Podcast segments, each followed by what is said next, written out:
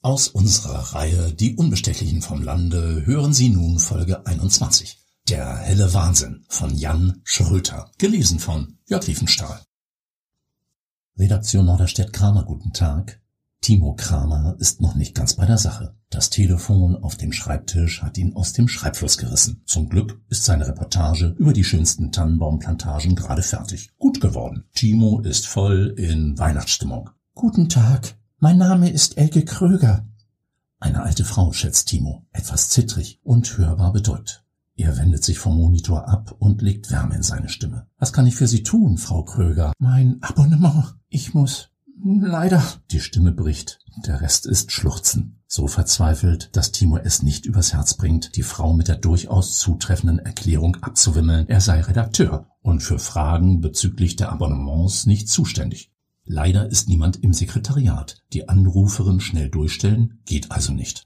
Bitte, Frau Krüger, erzählen Sie doch mal, was ist mit dem Abo? Endlich fängt sich Frau Kröger so weit, dass sie ihr Anliegen vortragen kann. Sie beginnt mit weitschweifigen Erinnerungen, geht zurück in die 1960er Jahre, in die glücklichen Tage mit ihrem Willi, der damals schon immer das Hamburger Abendblatt von der Arbeit mitbrachte. Bis sie anregte, man könne die Zeitung ja auch abonnieren. Dann hätte man sie morgens bequem im Briefkasten und teurer sei das ja auch nicht, nicht wahr? Nun lesen Sie das Abendblatt also schon seit mehr als einem halben Jahrhundert. Das heißt, Ihr Willi liest es nicht mehr. Er ist vor fünf Jahren gestorben. Aber für Sie gehört die Zeitung immer noch zum Tagesbeginn. Nur jetzt muss sie das Abonnement kündigen. Leider. Elke Kröger kämpft wieder mit den Tränen. Timo bemüht sich um Sachlichkeit. Es freut mich, dass Ihnen unser Blatt gefällt. Warum dann das Abo kündigen? Es ist mir so peinlich, das zu sagen, aber die Wahrheit ist, ich kann es mir nicht mehr leisten. Ihr Häuschen sei zwar abbezahlt, doch ihre Rente nur sehr klein, beichtet Frau Kröger stockend. Die Kosten für Heizung und Strom sind dieses Jahr durch die Decke gegangen und jetzt kam eine heftige Nachzahlungsforderung ihres Stromanbieters, für ihre Verhältnisse eine enorme Summe. Die Vorauszahlungen werden demnächst angepasst. Sie muss eisern sparen. Keine Weihnachtsgeschenke, kein Festessen, maximal ein Zimmer beheizen und das Zeitungsabo kündigen. Bitte sofort. Das muss ihr der nette Herr Kramer versprechen. Dem netten Herrn Kramer bleibt gar nichts anderes übrig. Elke Kröger diktiert ihm ihre Adresse, dankt und legt auf. Timo leitet die Angelegenheit an den Leserservice weiter. Vor seinem geistigen Auge sieht er eine verhärmte Greisin im Lehnstuhl, die mit zittrigen Fingern die Zeitung umblättert. Im einzigen beheizten Zimmer des Hauses. Seine Weihnachtsstimmung ist schlagartig dahin. Was ist das wieder für eine trübe Adventszeit? Immer noch Corona. Die Redaktion wird zum zweiten Mal auf eine gemeinsame Weihnachtsfeier verzichten. Die meisten Kollegen arbeiten wieder im Homeoffice. Einsam sitzt Timo im großen Redaktionsbüro. Nicht einmal Max, diese geschweifte Mixtur verschiedener Hunderassen, liegt wie sonst schnarchend auf seiner Decke unter Timos Schreibtisch. Denn Timos Patentochter Frieda hat den Hund zur Joggingrunde abgeholt. Da naht der Redaktionsleiter, in der Hand einen bunten Teller mit voller Ladung Weihnachtskalorien. Das Gute am Homeoffice ist, dass der ganze Büronaschkram bloß an die geht, die in der Redaktion Dienst schieben. Also bedien dich, verkündet Schumann fröhlich und stellt den Teller vor Timo ab. Während Timo eine Printe mümmelt und ein paar Dominosteine nachwürfelt, unterbreitet Schumann sein eigentliches Anliegen. Graues Wetter, triste Pandemie. Ich finde, unsere Leser brauchen Farbe, Glanz und Festlaune in dieser trüben Zeit. Ich habe mir was ausgedacht. Es gibt doch viele Leute, die zur Adventszeit ihre Häuser und Gärten schmücken. Lichter, Rentierschlitten, Weihnachtsmänner, jede Menge Schnickschnack und so. Bling, bling. Timo nickt und schiebt sich schnell zwei weitere Lebkuchen in den Mund. Schumann nimmt den Teller bestimmt gleich wieder mit ins Chefbüro. Ja, wir starten einen Wettbewerb, führt Schumann seinen Plan aus. Die spektakulärste Weihnachtsdeko wird von uns mit 1000 Euro prämiert. Solange mir das nicht von meinem Gehalt abzieht, murmelt Timo, was jedoch aufgrund akuter Lebkuchenüberladung im Mund kaum hörbar bleibt. Schumann ist in seine Begeisterung ohnehin nicht mehr zu bremsen. Es dämmert schon. Gleich gehen überall die Lichter an. Du schnappst dir deine Kamera, fährst herum und schießt ein paar stimmungsvolle Bilder festlich dekorierter Grundstücke. Die besten Fotos bringen wir ins Blatt. Die Leserschaft wählt dann die Nummer eins. Auf geht's! Ich komm mit, kommandiert jemand hinter ihnen. Frieda zurück von der Joggingrunde mit Max an der Leine. Beide energiegeladen und sprühen vor Leben. Warum nicht? denkt Timo und versucht noch eine Printe zu erhaschen. Aber Schumann zieht blitzschnell den Teller an sich und zeigt demonstrativ zur Tür. Timo kurft in seinem alten Golf durch die Gegend. Neben sich Frieda. Max lümmelt hinter dem Trennnetz im Gepäckraum. Ein paar Fotos von blinkender, flimmernder Weihnachtsdeko hat Timo schon im Kasten. Aber es geht bestimmt noch spektakulärer, denkt der Reporter. Frieda ist bei jedem Stopp im Auto sitzen geblieben und immer stiller geworden. Timo könnte schwören, sie ist stocksauer. Hey, was ist los? Dieser dämliche Dekoschrott, faucht Frieda. Lichtsmog, Energieverschwendung, Plastikmüll, von der Geschmacksverirrung ganz zu schweigen. Früher warst du immer total begeistert von dem ganzen Weihnachtskram. Konnte gar nicht genug blinken für dich. Früher, früher, früher war ich ein Kleinkind. Ich werde erwachsen. Aber du bist schon lange erwachsen. Warum bist du nicht längst darauf gekommen, dass das eine Umweltsauerei ist? Feierst den Mist auch noch in deiner Zeitung ab. Das ist ein Auftrag vom Chef. Timo wird nun auch etwas sauer. Sowas gibt es bei Erwachsenen. Aber so weit bist du vielleicht ja doch noch nicht. Vorsichtshalber geht er mit dem Fuß vom Gas, falls Frieda gleich die Tür aufreißt und aus dem Auto springt. Aber sie bleibt überraschend cool. Okay, du willst also ein Bild von der krassesten Festbeleuchtung der Stadt? Fahr in die Rosenstraße. Sie verschränkt die Arme und blickt stur geradeaus. Ende der Durchsage. Schon beim Herannahen kneift Timo die Augen zusammen und blinzelt mühsam.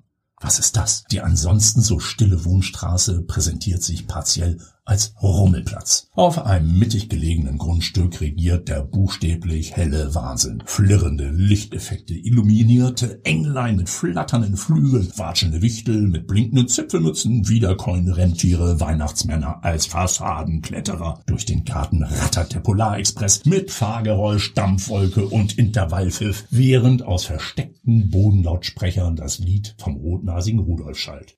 Rudolph the Red-Nosed Reindeer Max wühlt sich unter seine Hundedecke auf der Flucht vor dem Chaos. Bitte sehr, sagt Frieda, ohne sich abzuschnallen. Mach dein Foto. Timo gelingt es, die Augen etwas zu öffnen, ohne schlagartig zu erblinden. Kommst du nicht mit? erkundigt er sich. Frieda schüttelt den Kopf. Der Typ ruft bestimmt wieder die Polizei, wenn er mich sieht. Der hat die Polizei auf dich gehetzt? Wieso?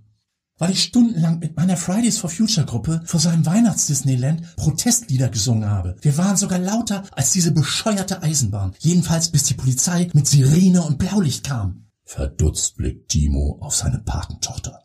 Eben hat sie noch mit Puppen gespielt. Und jetzt? Respekt, murmelt er, greift sich seine Kamera vom Rücksitz und steigt aus. Max zieht es vor, unter der Hundedecke zu bleiben. Frieda starrt stumm in den hellen Wahnsinn.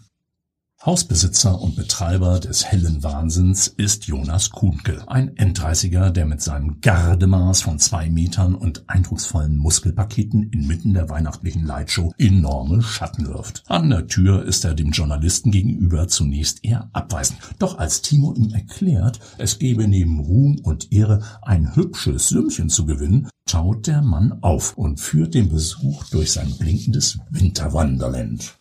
Timo soll Fotos schießen. Eine vergleichbare Anlage gibt es in der ganzen Stadt nicht, prahlt Kuhnke und verrät. Eigentlich ist er Kampfsportler, aber früher hat er mal Elektriker gelernt. Das Preisgeld käme Kuhnke also gerade recht, denn die Deko wird ständig nachgerüstet. Das geht ordentlich ins Budget. Timo hört kaum noch hin, konzentriert sich auf Motive, Blenden und Effekte. Auf der Suche nach der spektakulärsten Perspektive, die Kamera im Anschlag, weicht er Schritt für Schritt in Richtung rückwärtiger Grundstücksgrenze zurück, verhakt sich plötzlich in ein Kabel, fällt und landet unsanft auf dem Hintern. Im nächsten Augenblick herrscht Finsternis, als wäre der letzte Vorhang gefallen. Abgesehen vom Schein der Straßenlaterne, unter der Timos Auto steht und dem jetzt Frieda entsteigt, alarmiert und erschrocken. Alles okay, Timo? Moment mal, Dich kenne ich, tönt es postwendend aus Kunkes Richtung. Du bist doch eine von diesen Ökoterroristen. Und du da mit dem Fotoapparat. Du gehörst bestimmt auch dazu. Von wegen Journalist. Na warte, ich krieg euch. Timo wartet nicht. Bevor ihn der Kampfsportler plättet, sitzt Timo schon neben Frieda im Wagen und brettert blitzschnell auf und davon.